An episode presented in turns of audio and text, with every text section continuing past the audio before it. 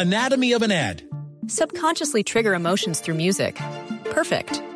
Define an opportunity. Imagine talking to millions of people across the U.S. like I am now. Identify a problem. Creating an audio ad is time consuming. Offer a solution. Utilize cutting edge AI. Imagine creating all that in under 30 seconds. Well, we did to create this ad. To learn more about AI in the audio industry, download the white paper from audiostack.ai. El doctor Luis Fernando Mejía es el director de FEDesarrollo, uno de los grandes centros de investigación económica en nuestro país. Doctor Mejía, buenos días.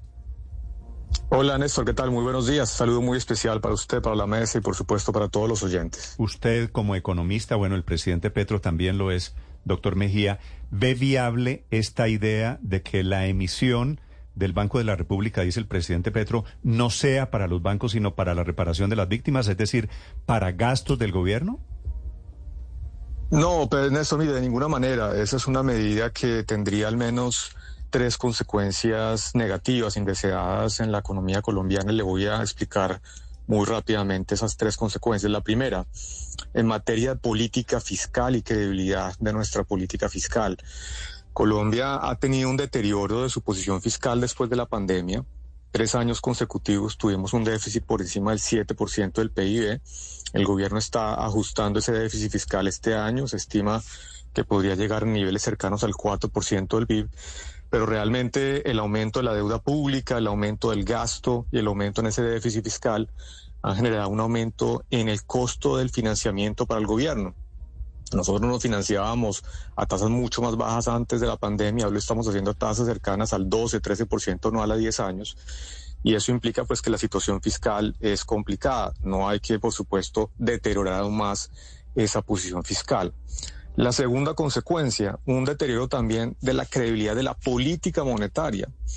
El mecanismo de financiamiento por parte del Banco de la República hacia el gobierno nacional está planteado dentro de la Constitución, pero es un mecanismo extraordinario que requiere unanimidad por parte del Banco de la República.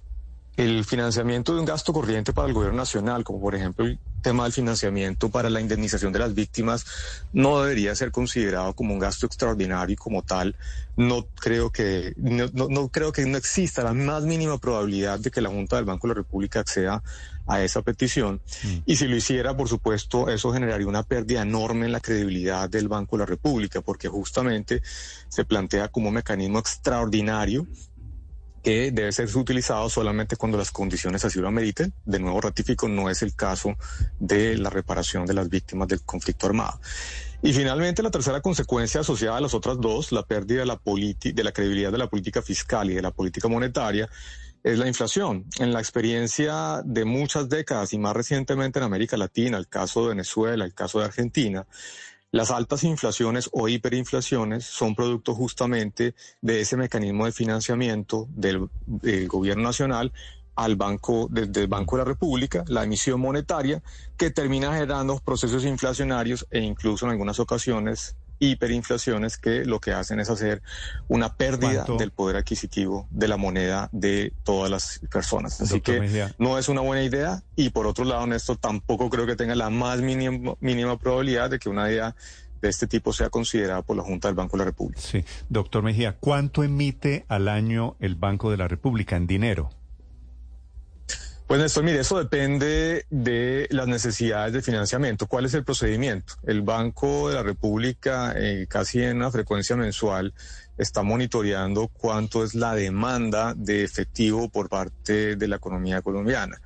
Entonces, eh, mensualmente lo que se conoce, se hace una estimación de la demanda por liquidez, que es justamente la demanda de ese circulante, el efectivo que se necesita para satisfacer las transacciones que se hacen mensualmente, diariamente en la economía colombiana. ¿Cuál es el mecanismo?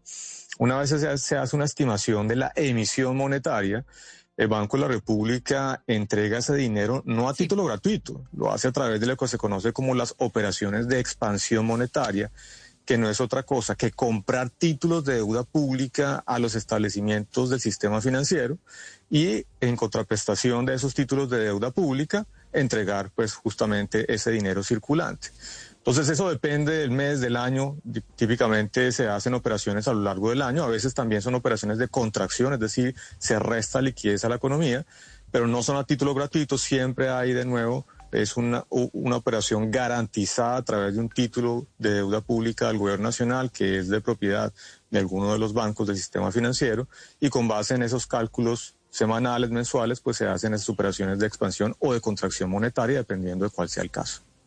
Sí, en cualquier caso, doctor Mejía, aumentar ese dinero circulante en 300 billones de pesos, como lo propone el presidente Gustavo Petro, tendría un impacto de cuánto en el costo de vida, en la inflación, en la carestía.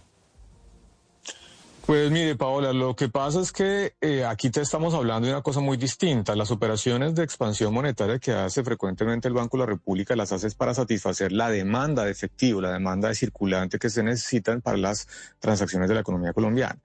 Esta es una operación muy distinta y es una operación de expansión monetaria para financiar el gasto del gobierno, el gasto corriente. Entonces ahí es donde entran ya estos tres elementos que mencioné anteriormente, los riesgos en la política fiscal, en la política monetaria y en la inflación. No le puedo dar una cifra, de esto aumenta la inflación en tanto por ciento, pero no me cabe duda que aunado a la pérdida de la credibilidad de la política fiscal, a la pérdida de credibilidad de la política monetaria, pues se tendría un proceso inflacionario que se agravaría frente a lo que actualmente sigue siendo en Colombia una inflación relativamente alta. Entonces, pues es una medida de nuevo que no tiene, digamos, ningún sentido en la situación actual.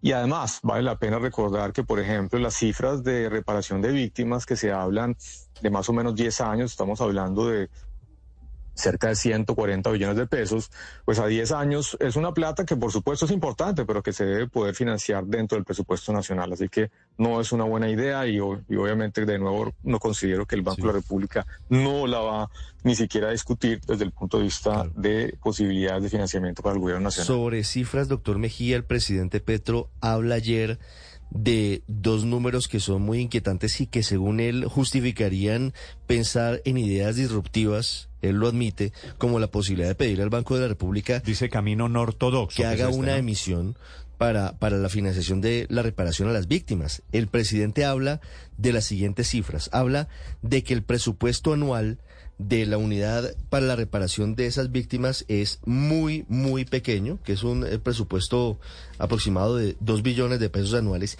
y que se necesitan en total 301 billones de pesos para reparar plenamente a las víctimas.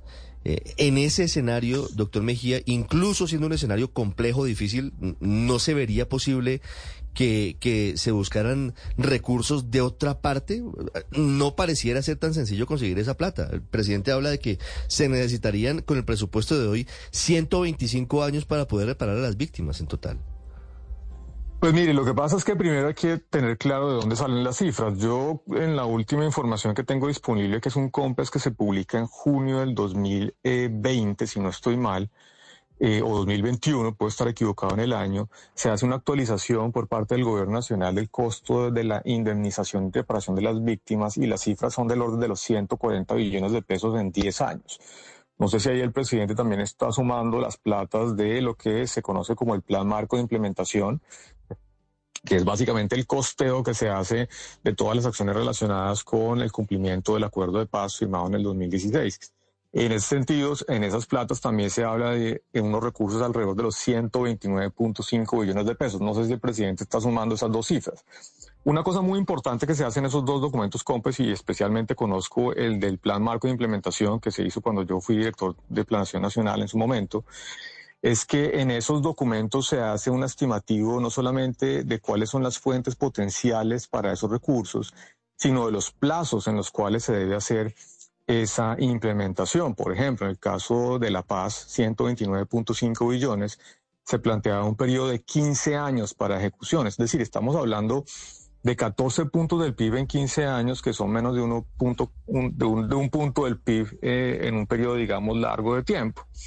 Entonces, pues claramente hay necesidades de financiamiento. Las fuentes se identifican en cada uno de sus documentos COMPES. No es solamente, y esto vale la pena decirlo, recursos del presupuesto general de la nación, también ahí confluyen recursos de regalías, recursos de las entidades territoriales y de cooperación internacional, pero tampoco son cifras que puedan poner en peligro de alguna manera la sostenibilidad fiscal. Para darles un ejemplo, A raíz de la llegada del COVID-19, el gasto del gobierno nacional, que estaba en 18 puntos del PIB, aumentó cerca de 23% del PIB, es decir, en 5 puntos porcentuales. Las platas, por ejemplo, de reparación de víctimas son más o menos de un punto del PIB por año. Es decir, en un periodo largo de tiempo pareciera que se puede buscar ese espacio y que esas fuentes de, financiamiento están garantizadas. Doctor no creo que sea un tema de nuevo para buscar mecanismos que lo que podrían hacer es más bien poner en, eh, discusión la credibilidad de la política fiscal y la política monetaria y dejarnos en una situación peor desde el punto de vista de esas dos políticas frente a lo que estamos actualmente. Doctor Mejía, una pregunta final. Eh,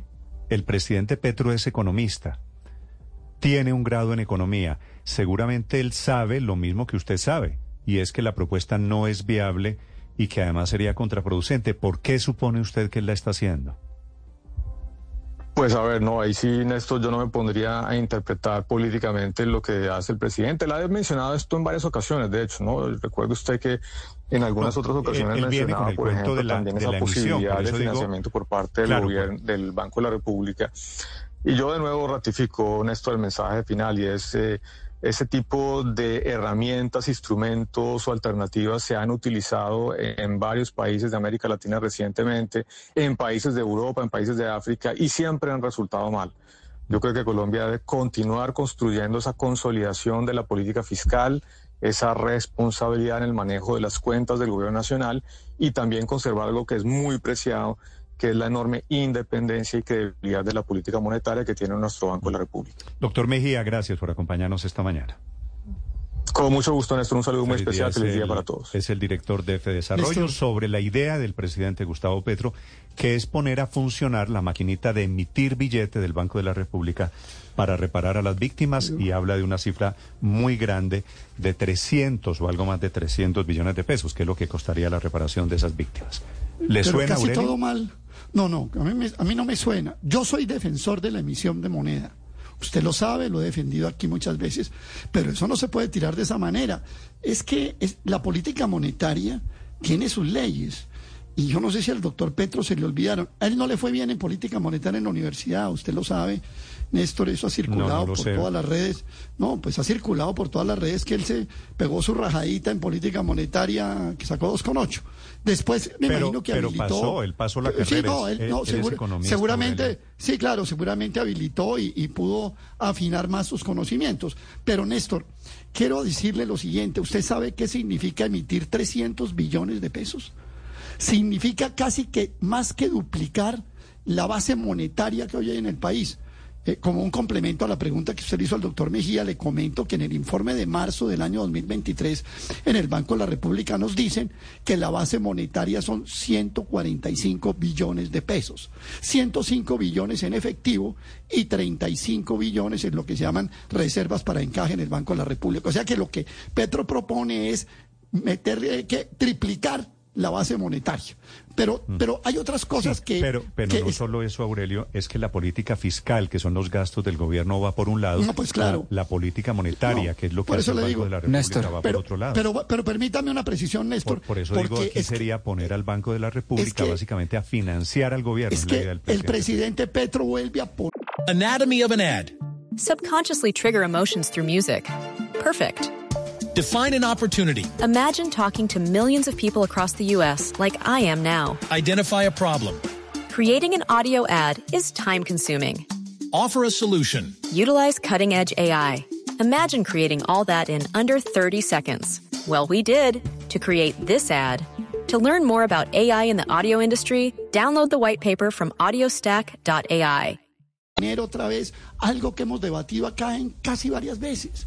Es que, ¿por qué habla de comprar 3, billones, 3 millones de hectáreas para el Fondo de Tierras? Cuando, en primer lugar, en el Fondo de Tierras, según la Procuraduría, por lo menos hasta noviembre del 2020, había un millón de hectáreas. Y porque el acuerdo de paz no dice que hay que comprar las tierras. El acuerdo de paz fija otras fuentes para adquirir esas tierras. Permítame, se las recuerdo, de extinción de dominio, de baldíos ilegalmente apropiados, de actualización de la reserva forestal, tierras donadas, tierras inexplotadas. ¿Por qué tiene que comprar 3 millones de hectáreas y sigue y sigue con ese cuento que le vale 60 millones de pesos? Está escribiendo el presidente Petro en este momento mm, sobre este tema y dice lo siguiente el presidente Petro. Eh, Dije que un gran acuerdo nacional debería concluir, lo escribe en Twitter hace un par de segundos, dije que un gran acuerdo nacional debería concluir que el único camino que queda para pagar 301 billones que vale la indemnización de las víctimas es la emisión. Si no, entonces decir la verdad. Dos puntos. Colombia no indemnizará a las víctimas. Es decir, eso es fíjese, que esto lo que está diciendo es, el presidente no es que se haya echado un cuento que sacó del sombrero. El presidente cree que el Banco de la República vía, vía emisión tiene que poner la plata para indemnizar a las víctimas en, en Colombia. Néstor, y fíjese el truco, fíjese el truco que utiliza Gustavo Petro en el mensaje de ayer. Dice, en vez del Banco de la República emitir para los bancos, que emita para pagarle a las víctimas, como si el Banco de la República emitiera para que los bancos y los banqueros tuvieran más plata. No, el Banco de la República saca dinero a, la, circulación a la economía colombiana a través del sistema financiero porque es el canal por el cual se distribuye esa liquidez que necesitan las empresas, los individuos, las familias, todos, para, para llevar a cabo sus transacciones económicas. Entonces es un truco politiquero decir que es que el Banco de la República emite para los banqueros, pues para Luis Carlos Sarmiento Angulo emite plata, pero para las víctimas no. Eso no es así y él lo sabe porque tomó el curso de política monetaria. Creo que no le fue bien, pero tomó el curso de política monetaria y no se emite para eso. Y dos, espere Luis, Luis Ernesto, un segundo. Y dos, uno de los activos más preciados que tiene un país es la credibilidad de sus instituciones. Y ya lo explicó el gerente del Banco de la República, que es un gran conocedor de estos temas, es una de las personas que más conoce de temas no solo de política monetaria, sino política fiscal. Esa propuesta del presidente Petro supedita los, los objetivos de la política monetaria, que es mantener el control del nivel de precios a los objetivos de la política fiscal. Y recordemos una cosa que hemos dicho varias veces acá, la inflación es uno de los impuestos más regresivos que puede enfrentar una economía. Es decir, golpea mucho más duro mm. a las clases menos favorecidas que las clases más favorecidas que están cubiertas con instrumentos financieros, etcétera. Me escriben muchas personas, muchos oyentes esta mañana que yo creo que le están comprando al presidente Petro la tesis de que el Banco de la República emite para los bancos y que el Banco de la República le ayuda a Sarmiento Ángulo con emisión. Eso no ese es Ese es un truco politiquero, Néstor, exactamente. eso es lo que quiero llamar la atención. Claro, que ese es, eso es lo que dice el presidente Petro, que el Banco de la República no emita para los bancos comerciales, sino emita para las víctimas de la guerra. Es decir, dicho así, si eso fuera cierto, pues ¿quién estaría en desacuerdo? Pero el presidente Petro, por supuesto, tiene una manera particular, entre otras cosas, como si la emisión fuera la cajita mágica para todos, si la emisión fuera la manera de resolver los problemas. Prenda la este imprenta de billetes y solucione los problemas. Ojalá fuera así. pero es que no se trata de eso. Pero además ahí está el espejo de Argentina, de Venezuela, porque si, si la emisión se da de una manera completamente arbitraria e irresponsable, pues sencillamente la plata de todos vale menos y nos toca conseguir más para comprar las cosas que necesitamos. Pero además el presidente parte de que no se ha ejecutado nada eh, para las víctimas y resulta que el año pasado la Contraloría, la Defensoría del Pueblo y la Procuraduría presentaron un informe al Congreso que se hace anualmente sobre la ejecución de la ley 1448, que es la ley de víctimas. Y el informe a 2022 dice que se han ejecutado ya 146.7 billones en lo que van corrido de los 10 años de la ley de víctimas para indemnizar a las víctimas. O sea que desconocer esos 146.7 billones que ya se han ejecutado también es un error porque se estaría hablando de que no se está cumpliendo para nada cuando la Contraloría ha demostrado en ese informe que por el contrario llevamos una cifra importante. Para quienes para quienes quieran opinar sobre la propuesta del presidente Petro, la cuenta Blue Radio Com y cuenta Néstor Morales También los acompañamos como todas las mañanas en el canal de YouTube. Puedo leer allí, ver sus comentarios. 7 de la mañana, 37 minutos. El tema de la emisión, un poquito, un poquito técnico, pero el presidente lo plantea como un tema también político, Luis Ernesto. No, decir que la política de reparación de víctimas va bien, pues, pues sí es desafortunado. La verdad es que va muy mal y eso es lo que ese es el centro del debate. Yo creo que el presidente pues ahí está el informe de la lo plantea en este último trino que pone y zanja la discusión y dice Colombia no va a indemnizar a las víctimas, punto. Porque la vía no va a ser la emisión de moneda, porque además no está en las facultades del presidente decidir eso. Es un banco central independiente, por fortuna, y las únicas dos funciones que tiene un banco central independiente en Colombia y en cualquier país son, primero, controlar la inflación y segundo, emitir moneda y digamos y lograr que a través de su actividad la economía alcance su máximo potencial y crezca su máximo potencial. No es rol de ningún banco central financiar programas gubernamentales por buenos que sean estos programas. Entonces, digamos que el gobierno ha hecho un esfuerzo grande y yo creo que los reconocimientos del Fondo Monetario Internacional, eh, de la OCDE, de distintas políticas fiscales del gobierno eh, que aplauden que el gobierno lo está haciendo bien, que el Banco Central colombiano lo está haciendo bien en comparación con otros eh, países y economías latinoamericanas que tienen situaciones muy críticas como la de Argentina, por ejemplo, como la de Brasil, pues hay que seguir por esa senda, no hay que cambiar el camino y yo por eso coincido con Luis Fernando Mejía que el Banco Central y la Junta seguramente no le dará mayor Ernesto, pero no nos podemos parar en decir que todo es un fracaso cuando no es cierto. Eso es como decir que el sistema de salud es, es, una realidad que hay que reconocer. Pero no, María claro, Consuelo, pero lo que lleva necesitan 300 billones de pesos que no va a haber. 146.7 pero no va a haber 300 informe billones de, de la pesos. Contraloría, Procuraduría y Defensoría del Pueblo al Congreso. Se hace un corte anual, son cifras constantes a 2022. Tampoco pero se puede mejor, pero, desconocer. pero ese es un O sea, porcentaje muy bajo que frente es ese es un porcentaje que- muy bajo frente a lo que se el comprometió el ¿no? Estado colombiano. Es que, María Consuelo, Es el si bien es 50%. alto, no, no, no, no, pero no, pero en unos componentes distintos. 146.7, no, Por señor. ejemplo, en, en la política, por ejemplo, de Reparación de reparación, de, eso es atención, no, pero, pero en reparación, vivienda, todos los programas, en- hay nueve millones de víctimas en Colombia. Por supuesto que el es. recurso no alcanza y no va a alcanzar. Y por eso, Ah, no, digamos, pero- el, pero- el pasivo de la política pero de víctimas entonces son 300 emitamos millones de pesos, irresponsablemente. Y esa plata no va a haber. Tengo, tengo, No, Luis yo no estoy Ernesto, diciendo eso, María sabes. perdone un segundo. Tengo a la doctora Gloria Cuartas, que es la directora de la unidad de implementación del acuerdo de paz. Que es la responsable de este tema? Doctora Cuartas, buenos días. Sí, eh, Néstor, muy buenos días para usted y toda la mesa de trabajo. Doctora Cuartas, primero que todo quisiera preguntarle de dónde sale la cifra de que se necesitan 300 billones de pesos para indemnizar a las víctimas, que fue la cifra que dio el presidente Petro. Sí, sí, muchísimas gracias. Yo sé que esto siempre será controversial porque cada vez tenemos más víctimas en el registro y a pesar de los esfuerzos que ya se han hecho, como bien lo estaban compartiendo en la mesa, siempre están las víctimas esperando una reparación a todos los daños que se han vivido en el marco del conflicto.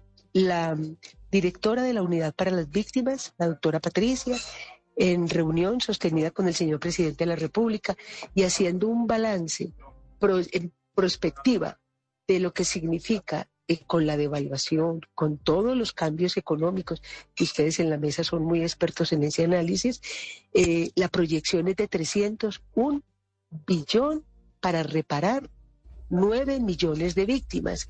Eh, y eso que todavía no tenemos el registro claramente en términos de lo que va a venir con los procesos nuevos de paz, Sí. eh, tanto con el ELN como con otros procesos. Entonces, yo creo, Néstor, y para todas las personas de la mesa, que lo que ocurrió ayer con el Consejo Nacional de Paz y la apuesta del señor presidente de la República con cifras, eh, más que las cifras, lo que nos está diciendo es cómo los políticos, los empresarios, las organizaciones de la sociedad, eh, a todos los estratos de la sociedad, cómo hacemos un nuevo acuerdo político nacional para que esta transición de la reparación a las víctimas, pero también del cumplimiento de los acuerdos de paz.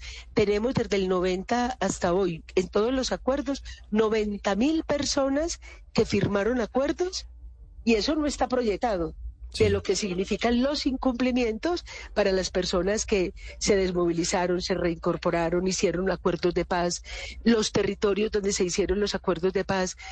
Hace parte de un Doctora análisis económico, pero ante todo, más que económico, es un Sí. análisis de que el país necesita repensarse qué ha pasado con el dolor de las Sí, víctimas. la Comisión de la. Verdad ya lo advirtió. Claro.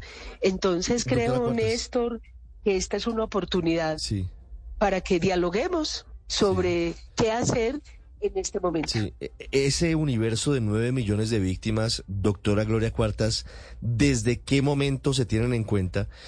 ¿Y qué mecanismos o, o qué condiciones de reparación económica tienen esos 9 millones de personas? Porque, entre otras cosas, la Comisión de la Verdad se creó porque en algún momento se entendió que era prácticamente imposible darle una reparación económica a todas las víctimas y se les pretendió dar más una reparación simbólica en muchos casos. Quisiera entender desde qué momento se cuentan esas 9 millones de víctimas que costarían 301 billones de pesos en su reparación y qué mecanismos o qué fallos ordenan esa reparación económica de esas víctimas.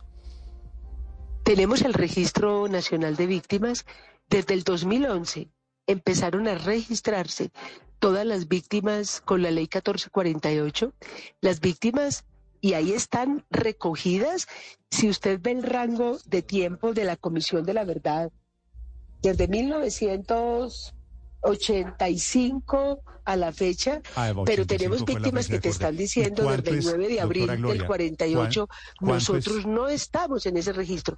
Aquí solo se está tomando el registro de las víctimas que aparecen oficialmente en la base de datos de la unidad para las víctimas. Eh, se han hecho procesos graduales eh, de, de reparación administrativa, pero por ejemplo, tenemos los retornos las restituciones de tierra. Cuando estamos hablando de las víctimas, no solamente es las que están hoy en la unidad para las víctimas. Comprendamos que hay otras, otras cifras que están diciéndonos lo que está pasando con restitución de tierra, que están cada decisión de un juez que obliga a que se reparen a las víctimas está colocando un desafío económico de infraestructura.